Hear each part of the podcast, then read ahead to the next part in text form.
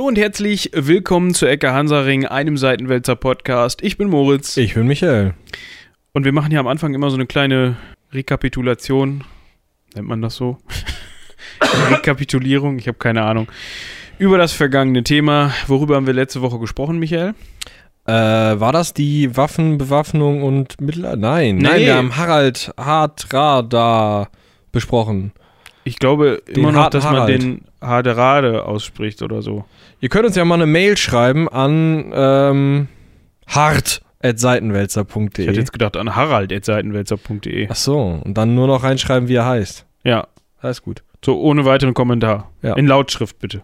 Das ist eine gute Idee. Ja, machen wir so. Ich meine, wir könnten auch einfach nach Haderade Lautschrift googeln. Ich glaube, oder Hadrada Lautschrift oder was weiß ich, wie man ihn auch immer ausspricht. Da könnten wir fündig werden, aber wir haben ja Besseres zu tun. Erstens das und zweitens haben wir gerade keine Rechner vor uns. Insofern, wir sind ja mal wieder im Studio. Im Studio, genau. Ich bin, ich meine, ich bin immer im Studio. Ja, ich aber im selben Studio jetzt mal wieder. Das ist Michael ist selten, immer sonst in seinem eigenen Studio. sozusagen, ja. Und heute müssen wir uns auch mal wieder sehen und riechen. Das ist dann Ja, machst halt auch nichts, ne? leider so. Ja. Ja, morgen müssen wir auch schon wieder ins Studio, Heldenpicknick-Aufnahme. Stimmt. Und nächste Woche müssen wir auch ins Studio. Auch Aufnahme. Die ganze Woche. Aber wir Yay. wollen nicht zu viel verraten. Ich weiß gar nicht, ist das schon mal irgendwo angeteasert worden? Weiß ich nicht. Aber wir sind ja eh immer die Ersten eigentlich. Aber wir können das nächste Woche anteasern. Nochmal, meinst du? Überhaupt. Also jetzt ist ja, ist ja nur so, so ein halber Teaser.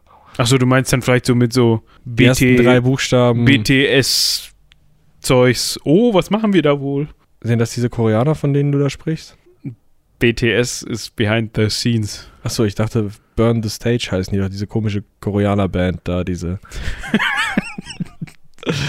Ich, Die waren neulich bei uns im Kino und es waren 4016-Jährige, standen in der Gegend rum wie bestellt und nicht abgeholt, weil freie Platzwahl war und der Film startet um 17 Uhr und die waren um 12 vorm Haus. Weil die freie Platzwahl, weil die ihren Leuten näher sein wollten, auf der Kinoleinwand. Ach du Scheiße. Die hatten Und sogar die machen diese- so K-Pop-Zeug oder was? Ja, ja, genau. Die hatten diese, diese, diese, diese Wusch und Witsch da, diese, diese Kugel auf den Stock, die leuchten kann, Mopeds mit. Das ist saugeile Technik. Die laufen irgendwie über Funk oder keine Ahnung, Technik halt. Und wenn du das Ding anmachst auf so einem Konzert, dann verschaltet sich das mit der Lichtanlage von dem Konzert und dann, wenn die Bühne blau wird, wird dein Moped in der Hand auch blau. Und dann kriegst du noch, dann weißt du halt, weil du das weißt, zu dem Lied eine Choreografie und dann machst du halt, uh, uh, uh, keine Ahnung, und dann macht das halt blau, pink, grün, keine Ahnung, je nachdem, wie die Bühne macht und dann. Und was sagt der Sicherheitsdienst zu diesen Pömpeln? Das ist doch scheißegal. Ja, da kannst du ja mit auf, ja nicht ihr, aber äh, wenn die auf Konzerten benutzt werden. Ja, Kannst der du Glasmoped mit, oben ist faustgroß, der reicht schon. Ich Also. wollte gerade sagen, kannst du einen mit auf den Kopf hauen. Ja, aber es sind immer noch K-Pop-Fans, ne? Auf dem Wacken oder so wäre das wahrscheinlich problematischer. Obwohl gibt's da gibt's ja auch, ich mal, wenn du so ein halbes Met halben Meter Horn dabei hast, der an deinem Gürtel baumelt, Den darfst du nicht mitnehmen. Nein? Nee, aber die Arschtreter-Boots, insofern ist eh wurscht. Ja, okay. Ähm, ich wollte noch auf irgendwas anspielen. Hat ein Dozent von mir letzte Woche gesagt. Da ging es um Kameratechnik. Und dann sagte er, ja, das ist ja schon erstaunlich so, ne? Was die, dass die das technisch hingekriegt haben, dass der Chip so viel Rechenleistung hat. Ich weiß nicht, wie viele Japaner da drin stecken müssen, aber hat er so ganz trocken gesagt und alle so, hat er nicht gesagt. ja, ja. Ja, Ja. vielleicht müssen wir das schneiden. Vielleicht meint er auch einfach die japanische, äh, das japanische Know-how. Das meinte ich doch. Ja. Oder nicht? Hat das Ja. hier im Raum irgendeiner anders verstanden? Dann ist ja gut. Die Regie schüttelt mit dem Kopf. Peinlich berührt, sich leicht versteckend. Aber ansonsten ist alles gut. Hat er nicht gesagt. Ähm, Habe ich auch nicht. War ja nur ein Zitat. genau. Dann darf man natürlich alles. Genau. Nein, tu's nicht. ähm, ja. Äh, worum soll es denn heute gehen? Äh, ja, wir hatten gedacht, wir können ja mal so ein bisschen äh, nochmal Europa verlassen. Und zwar nicht nur nach Norden, sondern auch mal nach, äh, was ist das, äh, Südwesten. Ja, finde ich gut. Ja. Ist da wärmer als hier? Äh, anteilig, je nachdem, ne? Also man ist ja erst lange auf dem Wasser. Weiß ich nicht, wie da das Klima ist. Apropos lange auf dem Wasser. Stimmt, die müssen wir auch nochmal ankündigen, ne? Ja. Ja. Björn auf seinem Turn.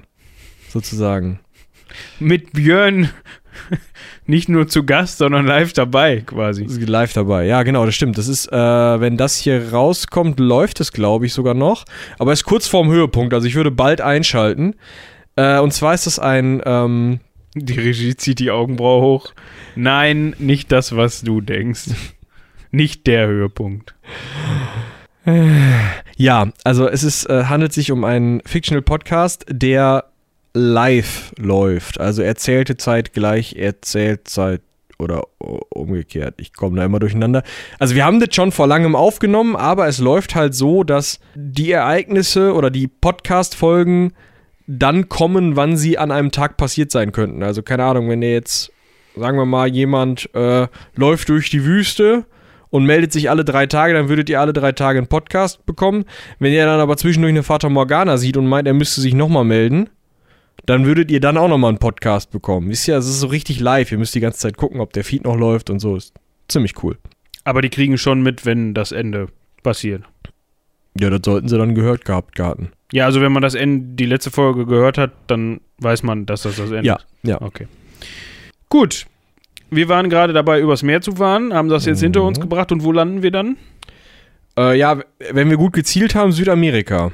Das sollte mit der Wärme ja hinhauen, oder nicht? Meistens. Nicht unbedingt. Also jetzt, wir sprechen ja, äh, also wir sind ja nicht im Norden von Südamerika, sondern wir sind sozusagen äh, Mitte links. Also, äh, ja, also Chile, Westliches. Chile. Ecuador, Argentinien die Kante. Also relativ weit südlich, äh, also ich sag mal, Äquator, äh, Ecuador, Arge- Argentinien ist ja schon eine Strecke, ne? Also ich weiß nicht, ob du das gerade im Kopf hast, wie weit das ist, aber Chile ist auch ein ganz ist ein kurzer Start. kurzer. Start, ja. Ähm, und zwar geht es um äh, eine Kultur, die zu ihrer maximalen Ausdehnung im Jahre 1530 950.000 Quadratkilometer überstreckte, also da geherrscht hat.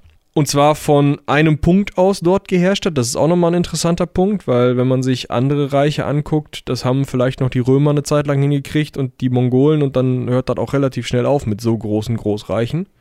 Ähm, die Nord-Süd-Ausdehnung des Einflussbereichs dieser Kultur war länger als die Strecke vom Nordkap bis Sizilien. Äh, die Regie könnte ja mal eben nachgucken. Ähm, äh, was hattest du gesagt? 950.000 Quadratkilometer. Quadratkilometer, womit das vergleichbar ist. Wie viel Deutschland vielleicht hat, wie viel Russland hat und so, damit man da mal im Vergleich setzen kann. Gut, dass die Regie an der mechanischen Tastatur sitzt, das ist der Hammer. Du, ich glaube, das ist so ein bisschen, wenn man das hört, dann ist das so ein bisschen Feeling. Feeling, okay. Also dreimal Deutschland. Also, da, falls das nicht verständlich war, ich weiß nicht, wie das, hier, was hinterher davon übrig bleibt, von dem, was der Robin in der Regie gesagt hat. Deutschland hat 350.000 Quadratkilometer, also, ja, wenn man dann 950.000 hat, dann etwas, etwas weniger, wie Michi gerade sagte, wie, drei, wie, wie als dreimal. Als wie, wie als, genau. Ja. Ähm, Ja, aber man kann das vielleicht mal so, um das schlecht zu beschreiben. Ne, ihr äh, seid ja seid ja immer vorne mit dabei, wenn ich wieder anfange, oben links und unten rechts zu sagen auf so einer Karte. Ähm, ihr kennt ja Chile, so an links hinten am Rücken von äh, Südamerika dran lang. am westlichen Ozean, am westlichen, Ja, mit Übersetzer. am Pazifik. Ja. Am, an der Pazifikküste, an der Ost, an der Westküste von Südamerika. Ja, also auf der andere Seite von uns aus gesehen. Genau. So. Und jetzt denkt euch mal, auf der Hälfte wird Chile sozusagen durchgeschnitten und ab da nach Norden an der Küste entlang, wirklich bis Ecuador, das ist ähm, oben der, also sozusagen, da ist ja fast der Übergang zu, zu Mittelamerika schon. Da komplett entlang, so ähm, auf die doppelte Breite von Chile eigentlich, ähm, ja, das gesamte Land da. Und um wen geht's, haben wir noch gar nicht gesagt. Nee, ich dachte, ihr könntet jetzt mal raten. Um die Pausen Zu.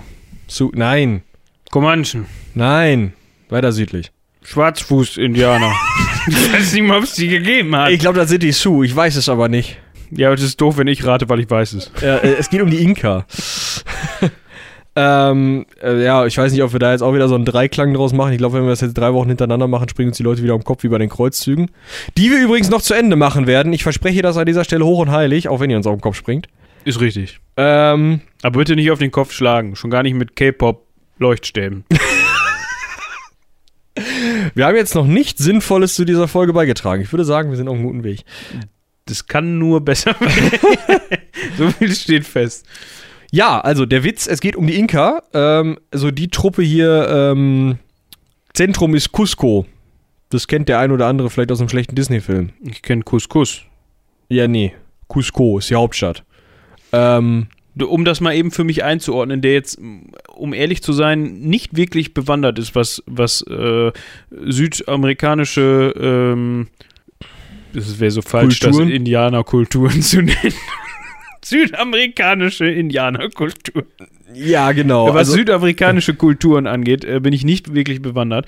Das ist aber nicht diese Stadt, die wir kennen. Ähm, da muss man, äh, das darf man, glaube ich, nicht verwechseln, die Inka mit den. Ähm, ja, eher- ich kriege die drei auch immer durcheinander. Es gibt noch die Maya und die Azteken so in der, Genau. im großen Bewusstsein der, äh, der westlichen Welt. Da gibt es ja noch einiges an Natürlich. anderen äh, Kulturen und auch äh, unterjochten Bevölkerungsgruppen. Man hat, macht sich das gar nicht so klar, was, was für Großreiche eben diese Inka, äh, Maya und Azteken unter sich hatten und wie viele Kulturen die auch einfach geschluckt haben. ja, geschluckt, beziehungsweise, da kommen wir bei den Inkas gleich noch zu, auch einfach mal einen kompletten Völkermord veranstaltet haben, weil die gesagt haben, nee, ihr geht uns auf den Sack.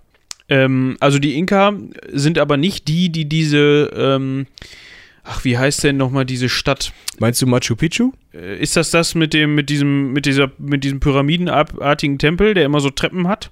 Sind das die Inka oder sind das die Azteken oder sind das die, haben die das alle gebaut?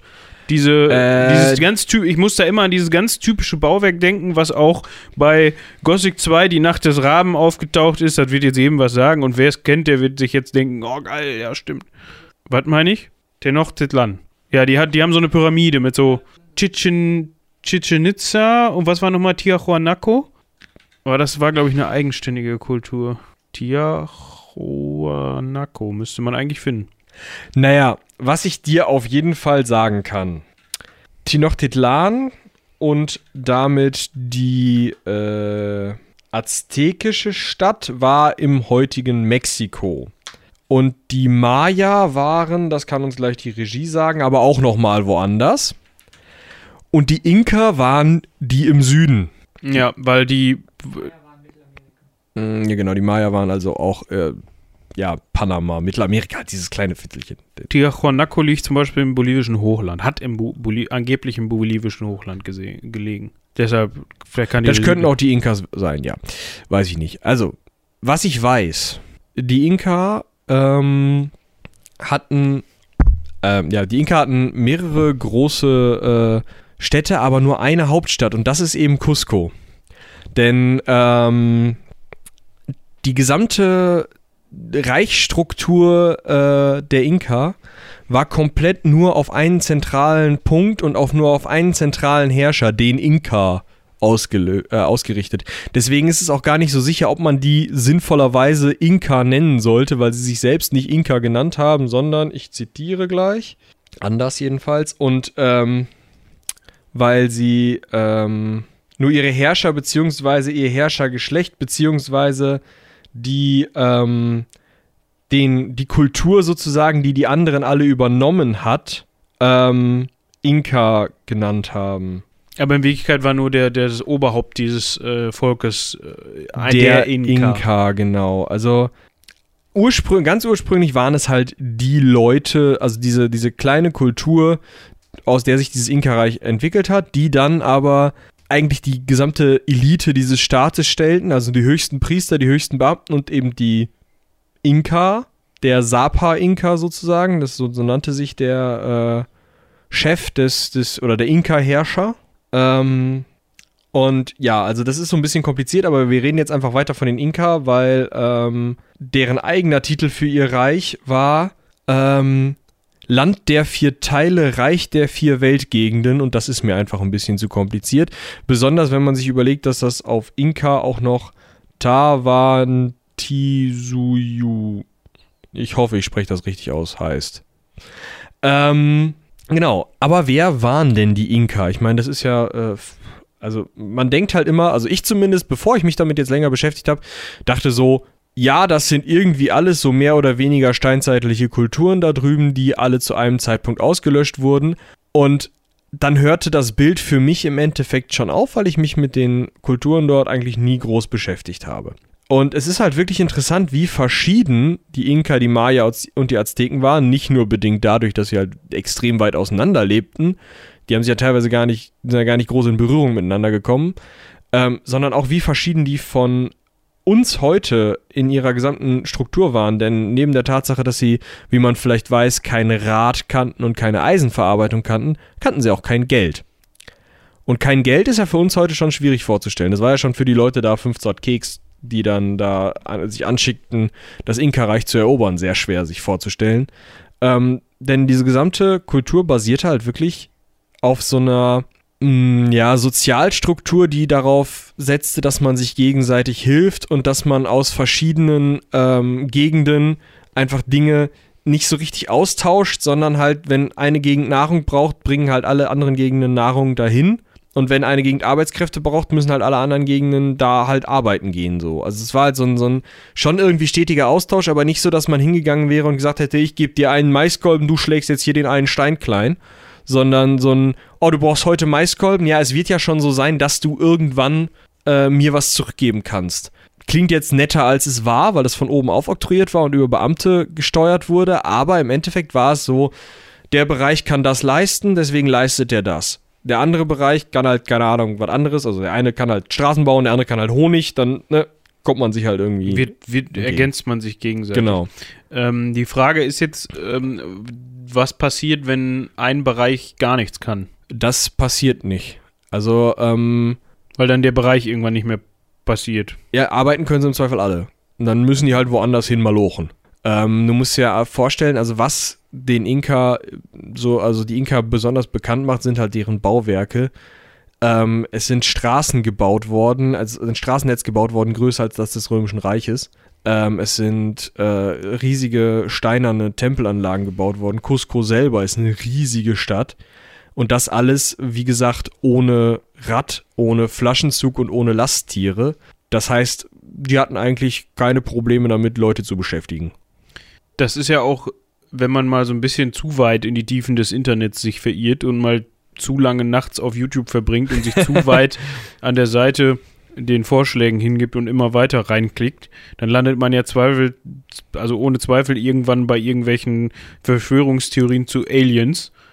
Ähm, Gibt es auch so eine tolle, tolle Serie zu, die dann irgendwie, keine Ahnung, auch ab und zu mal auf D-Max läuft oder so, wo dann irgendwie die, die Kulturen darauf untersucht werden. Ähm, ob es denn jetzt Aliens sind. Also. Ob die Besuch hatten von Aliens. Weil, ich meine, man muss ja dazu sagen, es gibt ja durchaus Bauwerke und Reliefe und sowas, von denen, wo man sich wirklich heute auch immer noch nicht erklären kann, wie haben die das damals gemacht, aber ja, waren aber das, Aliens. Das, das, natürlich müssen Aliens gewesen, selbstverständlich, aber das gibt es ja auf der ganzen Erde. Also es ist ja. ja nicht so, dass man jetzt sagen könnte, okay, hier E.T., du Arsch, du hast nur den Südamerikanern geholfen, sondern wenn man sich irgendwelche Megalithgräber in, in Deutschland anguckt, da sind Klötze bewegt worden. Dagegen sieht ein LKW klein aus, so, das glaubt man auch nicht. Ja. Oder diese, diese Osterinsel-Figürchen ähm, ja, da, die, die darum. Also, ich meine, hast du mal das Video gesehen, wie die die zum Laufen gebracht haben, so mit vorwärts? Das ist mega witzig. An zwei Seiten Leute mit Seilen und dann immer so abwechselnd, dann immer so nach vorne gekantet. Es sieht saugeil aus. Um die zu bewegen, quasi. Ja, genau, um die von A nach B zu kriegen. Sieht super geil aus, funktioniert aber. Und auf solche Arten und Weisen, ne, es ist halt immer so eine Sache, ähm, man muss ja, also es muss ja einer auf die Idee gekommen sein, wenn das dann funktioniert hat, kann man es umsetzen und dann kann man auch mal größere Gebäude bauen. Das hat in Ägypten funktioniert, das hat auch in, in Südamerika funktioniert. Auch bei den Inka eben. Die haben Steine eben ohne Mörtel so aufeinander verkantet, dass das funktioniert. So geht. Und jetzt haben sie halt Mauern. Ja, äh, ich kann noch mal eben kurz den Einwurf äh, ah. tätigen zu äh, Tiahuanaco. Gesundheit. Ähm, hat gelegen, beziehungsweise die heutigen Ruinen dieser Stadt äh, haben gelegen äh, ähm, in, der Nähe der heutigen Stadt Tiawanaku. Ach so. Ja, nee, die befindet sich nämlich in der Nähe des äh, Titicaca-Sees. Dann sind's die Inka. Ja, äh, es, na, äh, es ist eine Prä, äh, eine Prä, ja, Prä-Inka-Kultur äh, gewesen. Hat, äh, ah. gewesen, die das aufgebaut hat und da gewohnt hat, hatte mit den Inka direkt nichts zu tun. Ähm, als die Inkas da angekommen sind, war diese Stadt schon verlassen. Oder dieses Monument. Also das war ja auch ah. sowohl religiöse, religiöses Zentrum als auch ähm, Bewohnen, also Stadt für äh, zu Hause für ganz, ganz viele Menschen. Und das ist, man, das ist immer noch heutzutage eine Frage. Man weiß nicht, warum. Also warum sind die, war da leer? Ja, aber da kann ja viel passiert sein. Solchen. Ne? Krankheiten, Krieg. ja, wo sie Lust drauf hatten. Oder auch einfach irgendwie einen Meteoriten gesehen und gesagt, oh Gott, oh Gott, nee, das war, nee, dat- da hat er gesagt, geht nicht und sind dann abgehauen oder so. Also da. Ja, ähm, ist wohl äh, zig, fast 3000 Jahre äh, besiedelt worden, dieses Gebiet. Dann erst von dieser Prä-Inka-Kultur und später dann halt auch von, der, von den Inkas selber. Äh, von ca. 1500 vor Christus bis äh, 1200 nach Christus. Also da war lange was los. Ja, guck mal. Ja, 1200 nach Christus, da waren die Inka noch nicht so wirklich auf ihrer Höhe. Also wirklich ihre Höhe erreicht haben. Also klar, die waren schon da, so. Das schon, aber wirklich ihren Höhepunkt erreicht haben die Inka erst, äh, als die, ähm, also kurz bevor die Spanier äh, angekommen sind in Südamerika. So, nach einer kurzen Pause sind wir wieder da. Wir waren stehen geblieben. Habe ich vergessen. Hast vergessen. Ähm, genau, Ende der Inka. Wir wollten, also ich hatte schon gerade gesagt, ja, wir gehen gleich wieder auf die Kultur ein, weil ich das spannender finde, muss ich ganz ehrlich sagen, und weil die Geschichtsschreibung der Inka auch so eine Sache ist, aber das besprechen wir gleich nochmal, wenn es Richtung Kultur geht, weil die Geschichtsschreibung der Inka, so sagen zumindest einige ähm, Forscher, gar nicht so eine richtige Geschichtsschreibung ist. Ähm, aber ja, ähm, das Ende der Inka-Kultur kam halt damit, dass zuerst die Spanier äh, die Pocken und die Masern einge, ähm, eingeschleppt Schleppt haben. haben, ja. Dadurch dann durch solchen ähm, unter anderem ein Inka-König, also ein Inka, Inka und sein Nachfolge-Inka ähm, in umgekehrter Reihenfolge, also erst der Nachfolger, dann der König, innerhalb eines Jahres verstarben. Und die beiden übrigen Söhne dieses Königs nicht zwangsweise die, älte, der, äh, die nächsten beiden ältesten Söhne, sondern da wurde da gab es so ein Beratergremium, die haben sich da dann ausgeklüngelt, wer da der beste Sohn ist, der dann Das, da. das war aber immer so. Also es war jetzt nicht so, dass das per, per se vererbt wurde und nur zu dem Zeitpunkt dann auf Berater zurückgeführt wurde oder generell. Es war immer so, dass äh, man sich alle Söhne von so einem Inka angeguckt hat und gesagt hat, also alle legitimen Söhne, da kommen wir auch gleich nochmal zu, ähm, von so einem Inka angeguckt hat und gesagt hat, hier, der, hier, Kevin, kann das am besten. So, und dann wurde, wurde der genommen, dann hat der das gemacht. Und da hat auch eigentlich keiner aufgemuckt, beziehungsweise wenn man aufgemuckt hat, konnte man sich schon mal ähm, die Radieschen von unten, du kennst das. Ähm, Grippe. Grippe, genau. Übrigens, äh, nicht diese, diese Maya-Azteken-Grippe, ich weiß gar nicht, ich glaube, es waren die Maya, oder? Die so richtig, richtig blutig losgelegt haben da auf ihren äh, Pyramiden und so. Dieses mit dem Herz rausreißen und so. Das haben die Inka gar nicht so groß gemacht. Die hatten da nicht so einen Fetisch für. Nicht so schlimm, nee. Also schon mal ein bisschen. Aber die haben dann auch schon dafür gesorgt, dass der Maya, äh, der Maya, genau, dass der Inka auch Inka bleibt. Ja, ja, genau. Also das war halt äh, so, wie man, also das Ding ist, wie gesagt, die Geschichtsschreibung ist so eine Sache. Dementsprechend so, wie man sich das jetzt im Moment äh, zusammenreimt und aus der Geschichtsschreibung und archäologischen Quellen zusammensetzen kann, ähm, war Bürgerkrieg jetzt nicht unbedingt an der Tagesordnung da, sondern der erste wirklich große Bürgerkrieg im Inka-Reich ist ausgebrochen, als halt, wie gesagt, der Inka und sein Nachfolger Inka verstorben waren. Und der Inka noch vor seinem Tod gesagt hat, ja, ihr seid jetzt beide nicht so kompetent, ihr kriegt jeder nur eine Reichshälfte. Und das ist ja immer eine Scheißidee. Das hat bei Karl damals schon nicht so gut funktioniert, ne? So, ne? Und ähm, ja, nach der Nummer haben sich die beiden dann auf den Kopf gehauen. Und dann kam der, äh, nicht Claudio, wie hieß er denn? Christoph.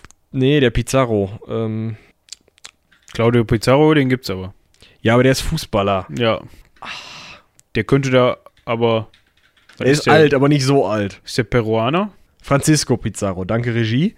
Der Francisco Pizarro ähm, kam dann nämlich und sah halt ein durch große Gruppen, äh, also durch große äh, äh, Bürgerkriege aufmuckende Stämme und Seuchen zersetztes Reichsgebiet. Und hat dann gesagt, na, wer von euch beiden möchte denn mit mir verbündet sein? Du, alles klar, super. Hat den Typen, der mit ihm verbündet sein wollte, dazu gebracht, also er erst mit ihm verhandelt, dann ihn dazu gebracht, dass seine ganze Armee die Waffen niederlegt und dann um sich geschossen. Dann den Dude ähm, eingebunkert und ihm gesagt, pass mal auf, wenn du mir einen Raum voll Gold, 50 Quadratmeter bis zur Decke voll Gold, wenn du mir den gibst, dann kannst du wieder raus. Hat er gesagt, ja, super. Also hat der Inka gesagt, super, kein Ding, kriegen wir hin. Hat das gemacht. Und währenddessen aus seiner Gefangenschaft heraus hatte er aber immer noch die Möglichkeit, seine Truppen zu koordinieren. Hat dafür gesorgt, dass sein Bruder schon mal gefangen genommen und hingerichtet wurde. Und als der Pizarro dann aber die Kiste voll Gold, also den Raum voll Gold hatte, hat er den anderen Inka auch noch umbringen lassen und sich einen Marionetten-Inka gesucht, um das Inka-Reich zu regieren. Der hat dann aber irgendwie mm, aufgemuckt und dann sahen sich die Spanier eben genötigt, dann das gesamte Inka-Reich auszulöschen. Dann kommt der, kommen die Inkas halt weg. Sowohl die Inkas als auch die Inkas. Ja, genau. Also das war halt irgendwie das, Inkische Geschichte. Inkaische, inkische. weiß ich nicht, die Geschichte der Inka ähm, in Kurz. sehr kurz am Ende. Ähm, vorher war es eigentlich eine ziemliche Erfolgsgeschichte. Also bis zu diesem Dude, der da sein, sein ähm, Reich aufgeteilt hat, ist das Reich eigentlich immer nur weiter gewachsen ähm, und hat sehr gut funktioniert, weil es sehr, sehr durchstrukturiert und ähm, ja, als, als Staatsapparat relativ gut funktionierte. Ähm, weil es nicht, wie man das vielleicht sonst mal erwarten würde, ähm, so ein, so ein großes Gebiet war, was einfach nur militärisch besetzt war und gehalten wurde, sondern es wurde gar nicht so viel gekämpft auf Eroberungszügen der Inka, sondern viel lief so über, über dieses System von, hey, was braucht ihr denn? Cool könnt ihr haben, aber ihr müsst euch uns unterwerfen und eure Kinder kommen zu uns an den Hof, damit die ausgebildet werden. Also ganz oft war es so, dass äh, die Inka mit ihren, keine Ahnung, zigtausend Leuten, die haben halt riesige Armeen aufgestellt, zehntausende Personen, haben sich mit denen an die Grenze beziehungsweise vor die Hauptstadt von irgendeiner anderen Kultur, also irgendeinem Stamm, der da dann noch war, den sie noch nicht erobert hatten, hingestellt und gesagt, ja, äh, Leute, ähm, wir haben hier Geschenke dabei, wir können jetzt hier einfach Party machen, alles easy, aber wir schicken euch auch noch ein paar Beamte und äh, die vier Jungs hier, die gehen bitte mal mit zu unserem Herrscher, dass sie da mal vernünftig ausgebildet werden. Und ihr unterwerft euch dem dann und äh, seid dann in unser System von, von Abhängigkeiten, was ich ja gerade schon beschrieben habe, dieses Hey, was ihr könnt, dann das brauchen wir da und da eingegliedert und ähm, ja, dann ist eigentlich alles cool und äh, wir haben mir wie gesagt Geschenke mitgebracht, können wir einen saufen, super. Auch wieder so ein bisschen so wie, erinnert mich wieder so ein bisschen an Alexander den Großen. Ja, das hat er auch öfter gemacht, die Leute einfach in Macht und Amt und Würden gelassen und gesagt, ja, eigentlich muss ich nicht kämpfen. Ja. Ja, das Ding ist, bei den Inka lief das halt so, wenn die nicht kämpfen wollten, dann haben die auch nicht gekämpft und wenn die, also die Gegner, und wenn die kämpfen wollten, ja, dann hast du halt gekämpft, ne? Hast sie eben klein gehauen. Und das war dann auch kein großes Problem. Also, dass die Inka militärisch Probleme bekommen haben, hat es in den letzten 300 Jahren des Bestandes nicht gegeben. Was mich jetzt noch interessieren würde, zum einen, wie muss man sich die gesellschaftliche Struktur vorstellen? Gab es so, weil, also gab es sowas, weil du eben einen Hof angesprochen hast, Mhm. gab es sowas wie verschiedene Stände, Adel? Ja und ja, jein. Also es gab schon Stände. Also es gab halt einmal den Adel um den Inka herum, der auch sehr eng gehalten wurde. Es war nämlich so. Verwandte äh, wahrscheinlich, oder? Ja, Verwandte, genau. Also es war so, dass der Inka selber aufgrund der Religion der Inka, weil er von Inki, dem Sonnengott, abstammte, und also der erste Inka war halt ein Sohn von Inki und die Frau des ersten Inka war eine Tochter von Inki. Und dementsprechend mussten dann halt auch Wait, wait, wait, what? genau. Und dementsprechend mussten dann halt auch immer die Geschwister, ähm, also musste immer ein Geschwisterpaar auf dem Thron sitzen und auch verheiratet sein. Äh, wait, what? und es, Sind wir jetzt bei den Targaryen, oder? ja, so in die Richtung. Also es war immer so, dass der, der Inka selber musste auch aus dieser ehelichen Verbindung zwischen Geschwistern kommen. Aber die Frau vom Inka musste da nicht rausstammen. Was, also der Inka, und zwar nur der männliche Inka und auch nur männliche Inka aus dem Adel, durften ähm, mehrere Frauen haben. Und die haben sich dann halt regelmäßig von den gerade neu eingemeindeten Stämmen die ähm, Prinzessinnen zur Frau genommen. Und aus diesen Verbindungen sind dann häufig dann eben die Töchter der Inka vor- hervorgegangen, die mit dem neuen Inka verheiratet wurden. Sodass man jetzt nicht so, so Tutanchamun und Nofretete Probleme kriegt, ähm, oder Echnaton. Dass die alle nicht mehr ganz Genau. irgendwann Genau. ne? Und man, und so. Genau, also man hatte nicht so große Probleme mit, mit ähm, ja, genetischen Krankheiten oder so, weil man eben immer irgendwo noch von relativ weit entfernten Stämmen, die nicht irgendwie auch über Jahrhunderte sich immer wieder nur untereinander fortgepflanzt haben, da Probleme bekommen hat, sondern man, man hat halt immer mal wieder, äh, ja, neue Leute dazugeholt. Aber es war halt schon so, dass das alles irgendwie so ein Klüppchen war, das auch immer in Cusco saß und da auch nicht groß rausgegangen ist, sondern sich dann auf seine Beamtenschaft und häufig eben auch auf weil eben die Vielehe da praktiziert wurde, auf die Familie verlassen hat. Also viele Verwaltungsaufgaben, gerade die höchsten, wurden halt von der Familie des Inka einfach ausgeführt.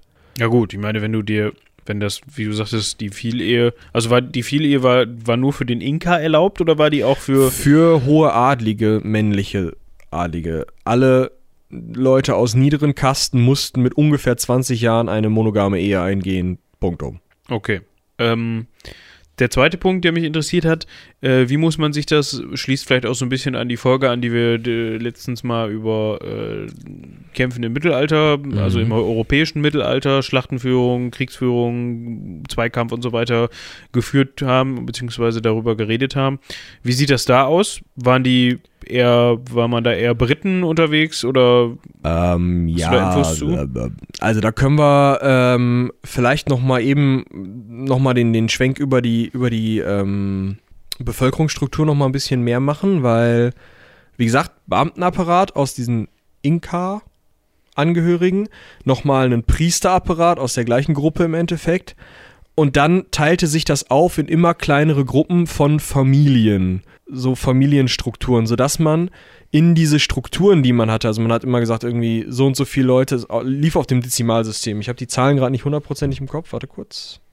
Ah, so, also. Wir haben immer eine, also das ganze Reich war in vier Teile geteilt ähm, und dieses, diese vier Teile wurden dann wieder geviertelt und wieder geviertelt und wieder geviertelt, bis man am Ende dann bei ähm, Gruppen von 50 sogenannten Familien äh, ankam. Das waren nicht zwangsweise wirklich blutsverwandte Familien, sondern eher so Gruppen, die zusammenlebten.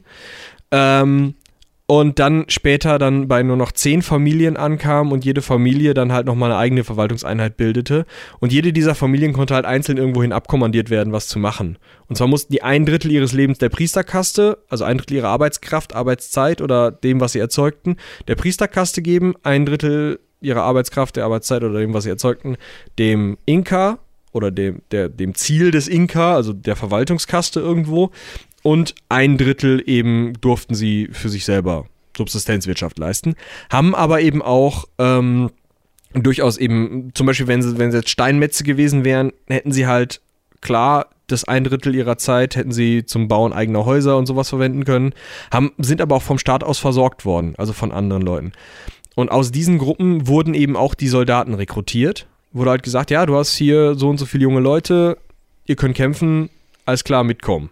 Und das Ganze funktionierte nur, weil die Beamte hatten, die mittels einer Schnur, an der andere Schnuren hingen, an den Knoten waren, sich das sozusagen als Merkkette genutzt haben. Also keine Ahnung, ich weiß halt, ich habe einen fingerlangen Schnur und da ist ein Knoten dran.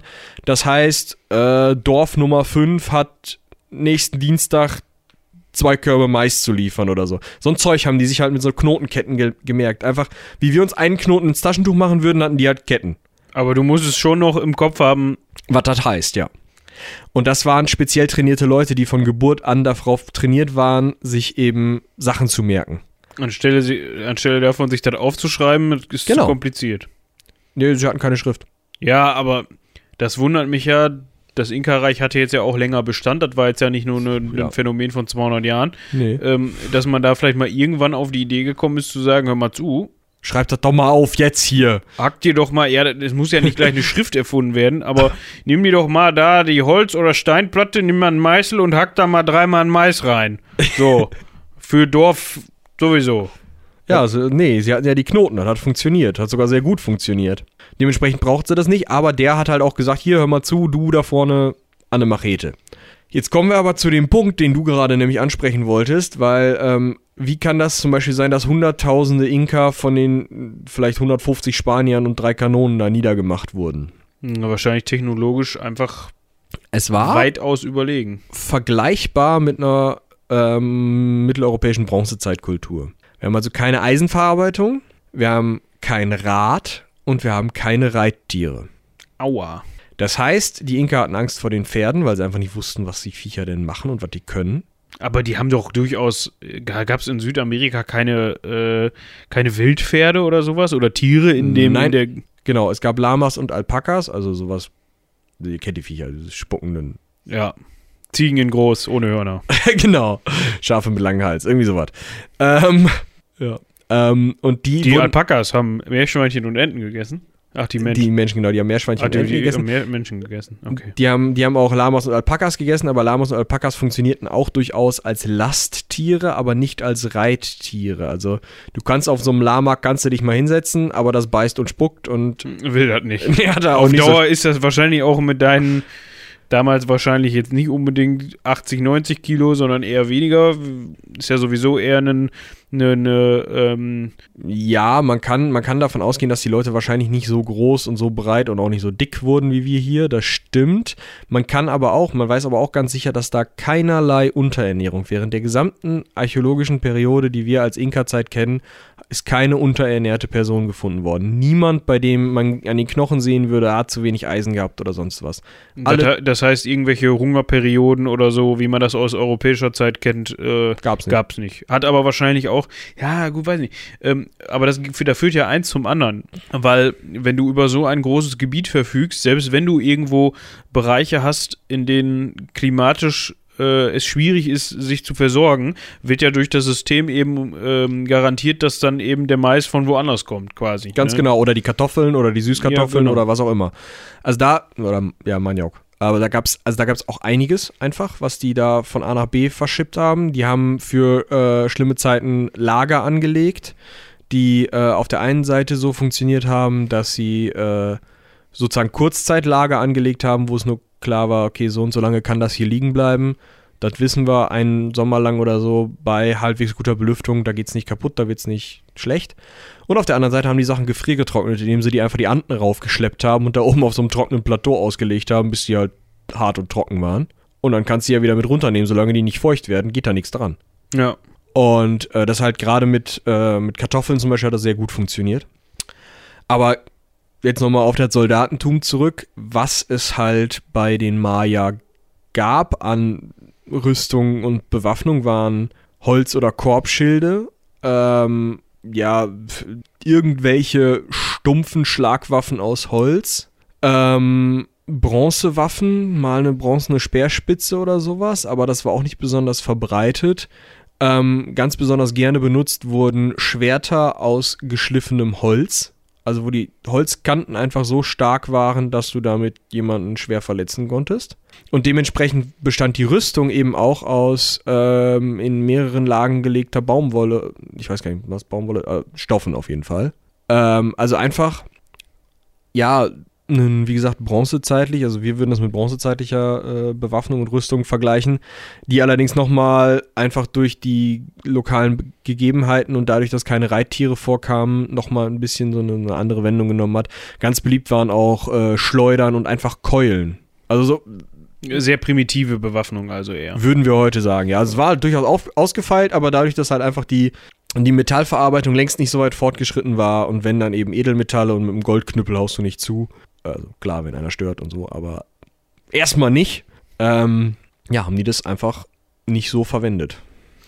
Fernkampfwaffen, Bögen. Bögen, wie gesagt, Schleudern ganz beliebt und diese kennt man immer, wenn in irgendeinem, gerade in den schlechten älteren Filmen, irgend so ein Indianer was können soll, dann hat er so, so ein Seil mit zwei Steinen am Ende, das er schleudern kann und was sich dann um die Beine wickelt. Ja.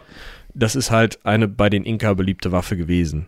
Wahrscheinlich kommt das auch ungefähr daher, dass das irgendwie als irgendwie, ja, Klischee wirkt. Ja, ähm, aber man muss ja auch zu dem Ding auch ganz ehrlich sagen, klar, in den Indianerfilmen trifft er damit immer, aber ich würde jetzt mal sagen, die Trefferquote, die allgemeine, klar, wenn du gut bist, triffst du mehr, aber generell, es gibt auch Waffen mit geringerer Streuung, hätte ich jetzt gesagt. Ja, also ich glaube, mit Pfeil und Bogen werden die an einigen Stellen weitergekommen sein, das definitiv. Ja. ähm, dementsprechend hatten die Spanier dann da auch, äh, Keine großen Probleme, nein. auch nicht gegen größere Gruppen. Vor allem, wann sind die, wann waren da die Auseinandersetzungen? Gab es da schon an, anfängliche Feuerwaffen? Äh, was meinst du, die, als die Spanier da waren? Ja, Die haben schon mit Kanonen, Musketen und allem, was, hat, was dazu Also gut, gehört. Kanonen gab es ja, ich, ich glaube, es gab ja die Kanone auf jeden Fall vor der Muskete. Ja, wobei Muskete schnell ging. Also das, äh, auch da, äh, die haben dann halt, waren dann halt nicht so effektiv, diese Musketen, die die hatten, aber anfänglich ist ja so eine Muskete auch einfach eine, eine Schreckwaffe. Ja. Also du bist Es ja knallt, nicht gewöhnt, laut, das es- stinkt. Genau. Das ist komisch. Ja, und ähm, dann hast du halt noch die Möglichkeit, also an, an einer Muskete bildest du jemanden halt wesentlich leichter aus als am Bogen. So ein englischer Langbogenschütze musst du drei Jahre lang trainieren.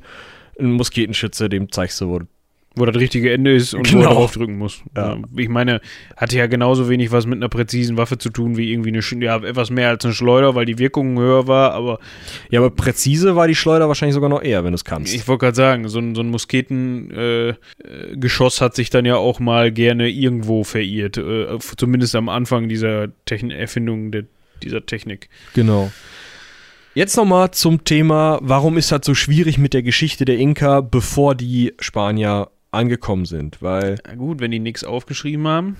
ja, aber sagen wir mal, die hätten was, also die, die haben nichts aufgeschrieben, aber die haben ihre Knoten gehabt und es gab auch so, so Knotenhistoriker, die dann da ähm, sich halt anhand der Knoten wirklich die gesamte Geschichte des Inka-Reiches von dem mythischen, äh, der mythischen Landung der beiden Kinder von Inki auf der Insel im Titicacasee bis hin zu äh, hier kommt so ein Pizarro. Das haben die sich alles gemerkt anhand ihrer Knoten.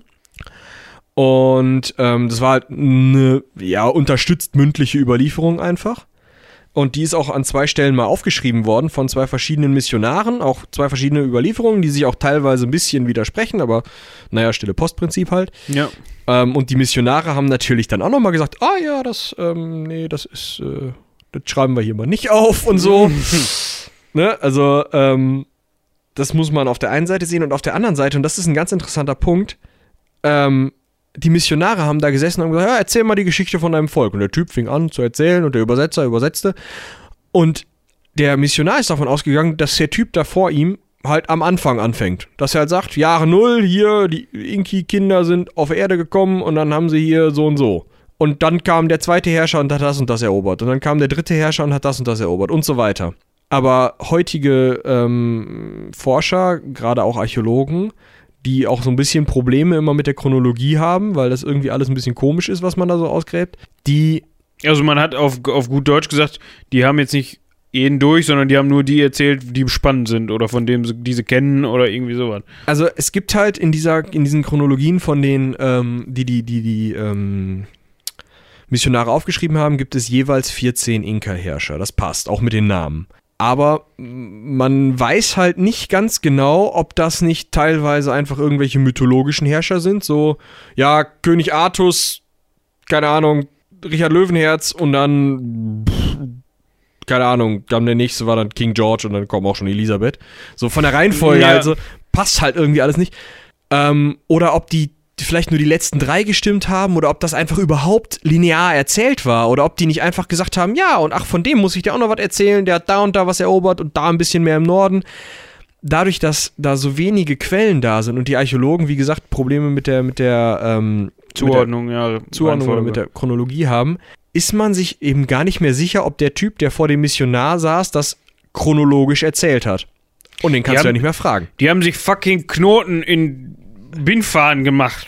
Da kann schon mal was dabei rauskommen, dass das nicht ganz so hundertprozentig passt, als wenn du in so ein, in so ein äh, schönes Buch reingucken kannst, wo der, wo der Chronist dann oder 27 Chronisten dann nacheinander aufgeschrieben haben, im Jahre 936 hat dann Kevin mal äh, einen Sack Reis umgeschmissen und Ja, auf der einen Seite schon, auf der anderen Seite haben die es halt geschafft, ein 950.000 Quadratkilometer Reich vernünftig zu verwalten und da keine äh, Hungersnöte aufkommen zu lassen mit Knoten. Ja, aber das Problem ist, das Buch, das kannst du 100 Jahre später aufschlagen und kannst halt lesen.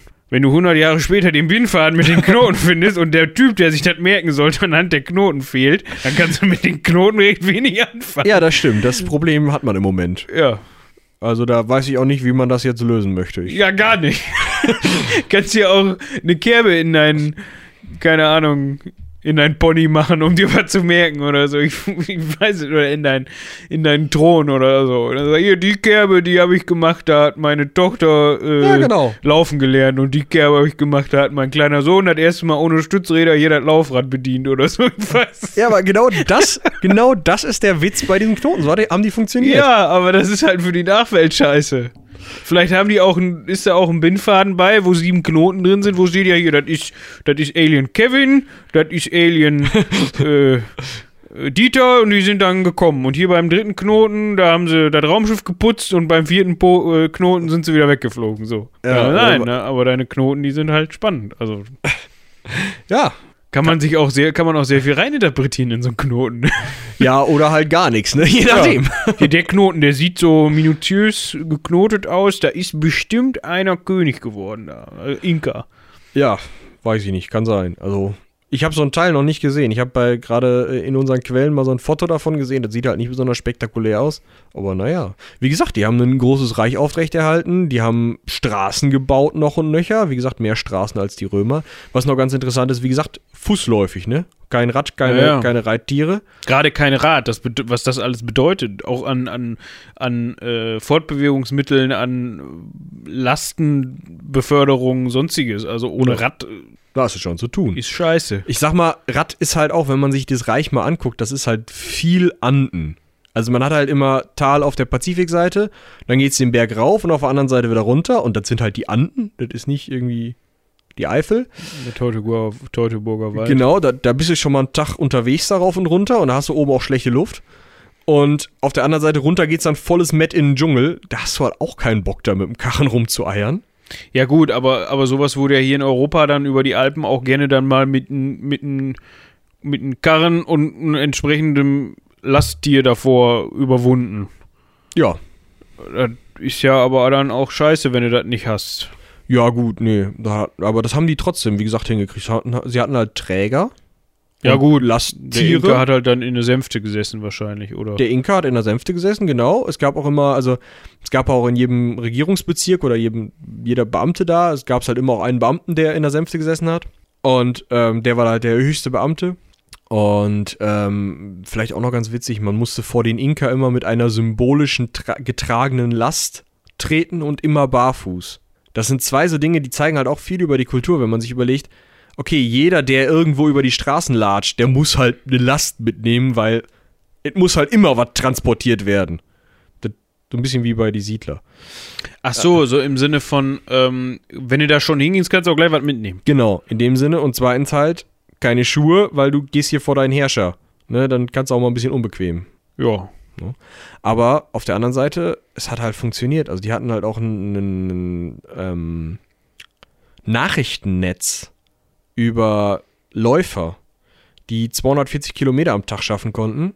Nicht einer. Okay.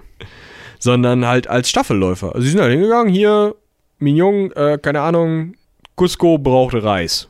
Er, alles klar, äh, Reis kann nicht sein, Mais. So. Er, alles klar, rennt 10 Kilometer und rennt. Ne? Rennt über die Straßen, dafür die Straßen auch. Sagt zum nächsten, ja, oh, Cusco braucht Mais. Und beim dritten kommt dann an, in Cusco ist es heiß. Und bei, am Ende kommt in Cusco an, äh, uns fehlt Eis. Das kann sein, aber vielleicht haben sie auch einen Knoten mitgegeben, dann geht das wieder. Ich, ich bin ja von dieser Methode noch nicht so überzeugt. Ich könnte das mal eine Woche in der Uni probieren. Kannst du mal machen. So, dann sitze ich da in meinem Seminar und schreibe nicht mit, sondern mache dann so einen Knoten in so einen, in so einen Bindfaden. Dann gucken die mir alle blöd an. Ich sage, ja, hier, ja, da hat bei den Inka. Auch geklappt, ein Knoten. Ja, und was heißt der Knoten jetzt? Ja, das ist äh, hier, Storytelling.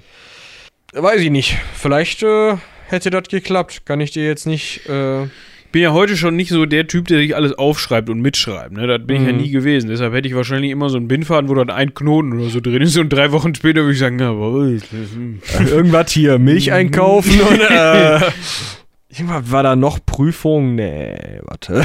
ja, ist, äh, ich mach den mal raus. das verwirrt mich nur. ja, genau. Ja, vielleicht ähm, noch als kleinen Rauschmeißer hinten raus. Ähm, Medizin. Ähm, die Inka waren wirklich relativ weit in Oh, medizinischen spannend, ja. Dingen. Ähm, was man vielleicht, also klar, so ein bisschen irgendwie, dass man sagt, Kräuterkunde oder sowas, das, das denkt man ja immer so. Wie ja, ja, der? Medizinmann aus dem Wald, der wird das schon wissen so. Aber es sind halt War das Sprout? Professor Sprout? Ja. Für Keine Kräuterkunde. ja, bitte. Sorry, kleinen Ich, Harry äh, Potter. Ja, ich erinnere mich nur an so ein, so ein Bild mit Ohrschützern und hässlichen- Alraunen waren das. Ja, bitte. Ich weiß nicht, ob es in anderen Alraunen gibt, aber Mate gibt's da. bitte, gerne. Schmeckt scheiße. Ja, ich finde auch wie irgendwie Pumpernickel mit Aschenbecher, aber das ist was anderes. ja. Ich glaube, das, das Getränk ist nur cool geworden, weil irgendwann mal irgendwer so lange cool geblieben ist und eine Woche lang gesoffen hat, bis alle gesagt haben, ja, das muss ja gut sein. Und der hatte wahrscheinlich auch so einen so einen Pulli an, so einen peruanischen, mit so einem peruanischen Muster drauf, weißt du, so handge handgestrickt. Oh, das kann sein, weiß ich nicht. Bestimmt. Ja.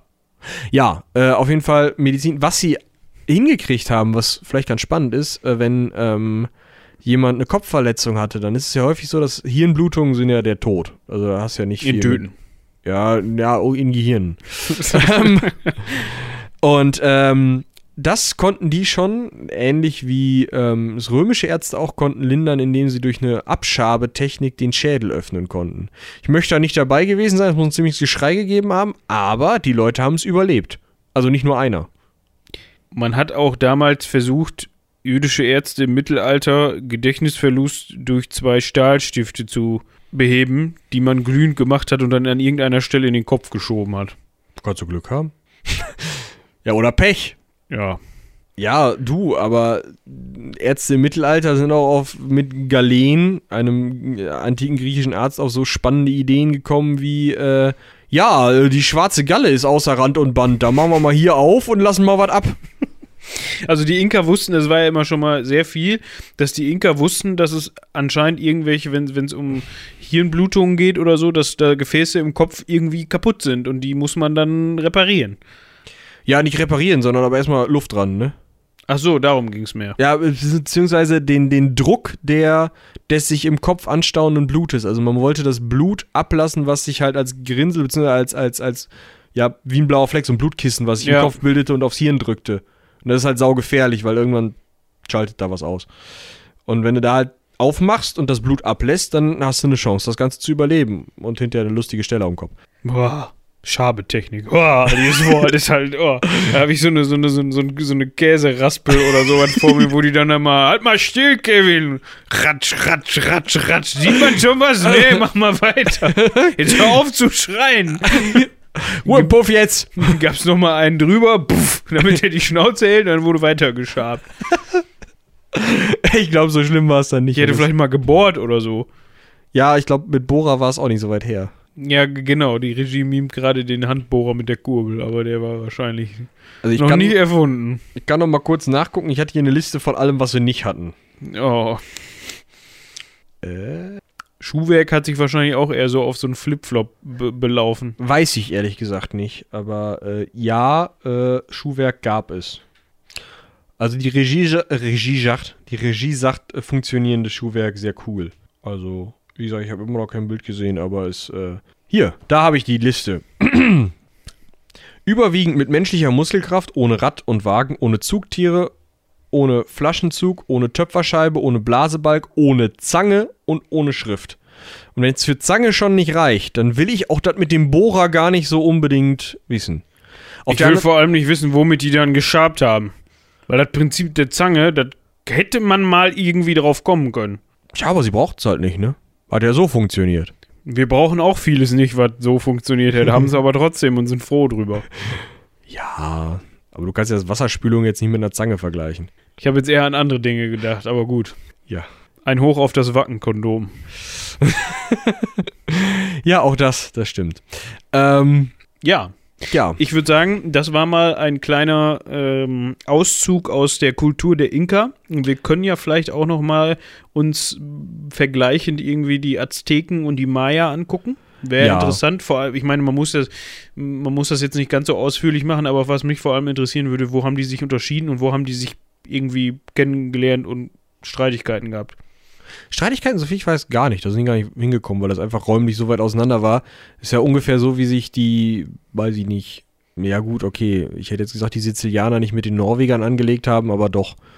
Ja, der Punkt ist halt, äh, wenn die Inka schon keine Reif, kein Reif, wenn die schon kein Pirelli-Pneu hatten, äh, wenn die kein Rad hatten oder, oder Reittiere vor allem, da musst du auch erstmal hinlaufen, ne, zu den anderen Kollegen. Das ja, aber auf der äh, anderen Seite ähm, sind die Inka ja schon durch ihr eigenes Reich gelaufen, wie von vom Nordkap nach Sizilien. Wie ist das denn mit Schiffen? Flöße. Aber kannst du in den Anden halt auch anteilig vergessen, weil River Rafting ist halt nicht. Und Nicht mit dem Floß. Och, oh, haben sie versucht, haben sie das bestimmt. Ja, das hat mal einer versucht, hat, dann gebe ich dir schriftlich, aber dann wird ein anderer gesehen haben und sie einen Knoten gemacht haben. Floß? Nee. Lass mal sein. ähm, ja. Okay. Also mit Seefahrt und so Küstenschifferei, das war wahrscheinlich Küstenschifferei, ja. mit dem Floß mal auch versucht. Der Genau. Kevin, der da den, den Fluss, den Wildwasserfluss, der ist vielleicht auch mal in der, im Meer gelandet. So. Ja, äh, aufs Meer haben sie auch versucht, weil äh, die waren halt immer so auf so eine, so eine Vier-Seiten-Symmetrie bedacht. Ich hatte ja schon vorher gesagt, dass sich das Reich in vier Seiten aufteilt und da dann Mhm. jeweils einer zuständig war und so. Und das Problem ist ja, wenn du ein Reich von Ecuador bis Chile hast, dann müsste das ja auch entsprechend breit sein. Ja. Und wenn Cusco in der Mitte der Nabel der Welt ist, weil Inkis Kinder da mal so einen Goldstock in den Boden gesteckt haben und gemerkt haben, ist der Nabel der Welt, keine Ahnung. Inki hat das gesagt. Ja, so, ne? also man kennt das ja in so Mythologien. Ja, ja. Ich sag mal, Moses, Meer, ist ja auch so eine Sache. Und ähm, dann hättest du ja auf der einen Seite, okay, bis Brasilien geht. Ne? Hättest du im Zweifel machen können, hättest halt ein bisschen durch den Urwald gemusst und da haben die Inka meistens, sind die nicht weit gekommen, haben von den Stämmen da auf den Wald, also am Kopf bekommen und sind wieder die Berge hoch. Und auf der anderen Seite ist da Wasser. Und ähm, es wird halt beschrieben, dass da auch durchaus mal versucht wurde, mit dem Floß irgendwelche mythischen Inseln zu suchen, um dann wieder die passende Ausdehnung hinzukriegen, aber nie einer was gefunden hat. Ja, das ist klar, weil das dauert ein bisschen, bis du da was findest. Genau. Vielleicht ist ja mal ein Inka auf den, keine Ahnung. Galapagos-Inseln oder was ist da hinten, ne? Ja, ich dachte jetzt eher vielleicht irgendwie ein Inka auf Hawaii oder so. Ja, muss auch ein bisschen nach Norden. Oder Fidschi-Inseln oder sowas. Was ist da alles? Ich, wie gesagt, Viel, Galapagos. viel kleines Kram. ja, muss halt auch treffen. Aber wie gesagt, mit Flößen, also auch nicht so weit her. Ja. Cool. Ähm, war ja mal wieder was ganz anderes als Genau. die Wochen vorher. Ähm, sehr interessant und wie gesagt, ich fände es cool, da mal vergleichend irgendwie in den nächsten Wochen auf die äh, Azteken und Maya einzugehen. Ob die genauso ihre Stärken und Schwächen hatten und ob die auch Knoten gemacht haben. Ja, können Ähm, wir gerne machen. Ihr, also ihr Zuhörer, könnt euch jetzt auch mal einen Knoten machen. Wo rein auch immer. Also nicht da rein, wo es weh tut, aber äh, irgendwo, wo, wo es euch was bringt. Und zwar äh, einmal für äh, ähm, diverse andere Projekte. Nicht nur einmal, ihr könnt euch ja mehrere Knoten machen in dasselbe etwas. Ähm, zum Beispiel für Spontan Spontan, da gibt es jetzt, glaube ich, bald wieder eine neue Folge, beziehungsweise kam schon, weiß ich gar nicht. Ich hab's nicht im Kopf, keine Ahnung. Nee, Irgendwas- kommt jetzt die Tage. Ist da in der Pipeline. Äh, dann haben wir natürlich noch äh, das akademische Viertel. Dann haben wir noch natürlich das Heldenpicknick, Björn ähm, und bald Ende des Jahres kommt da auch noch mal was. Da haben wir gerade drüber gesprochen. Ähm, ja, wird auf jeden Fall, bleibt auf jeden Fall spannend. Euch soll auf jeden Fall das Hörmaterial, der Hörstoff nicht ausgehen. Dafür sorgen wir auf jeden Fall. ja, das würde ich auch mal so sagen. Und dann würde ich sagen, wir bedanken uns vielmals fürs Zuhören. Vergesst nicht eine Mail zu schreiben. Wegen Harald. Genau. Und vielleicht auch, ob die Knotentechnik funktioniert hat. Ja, jetzt vergessen sie es wieder. Egal. Ja, der, der macht euch da auch einen Knoten für die Mail zu schreiben. In diesem Sinne, äh, haut rein, bis zum nächsten Mal. Bis dahin. Ciao.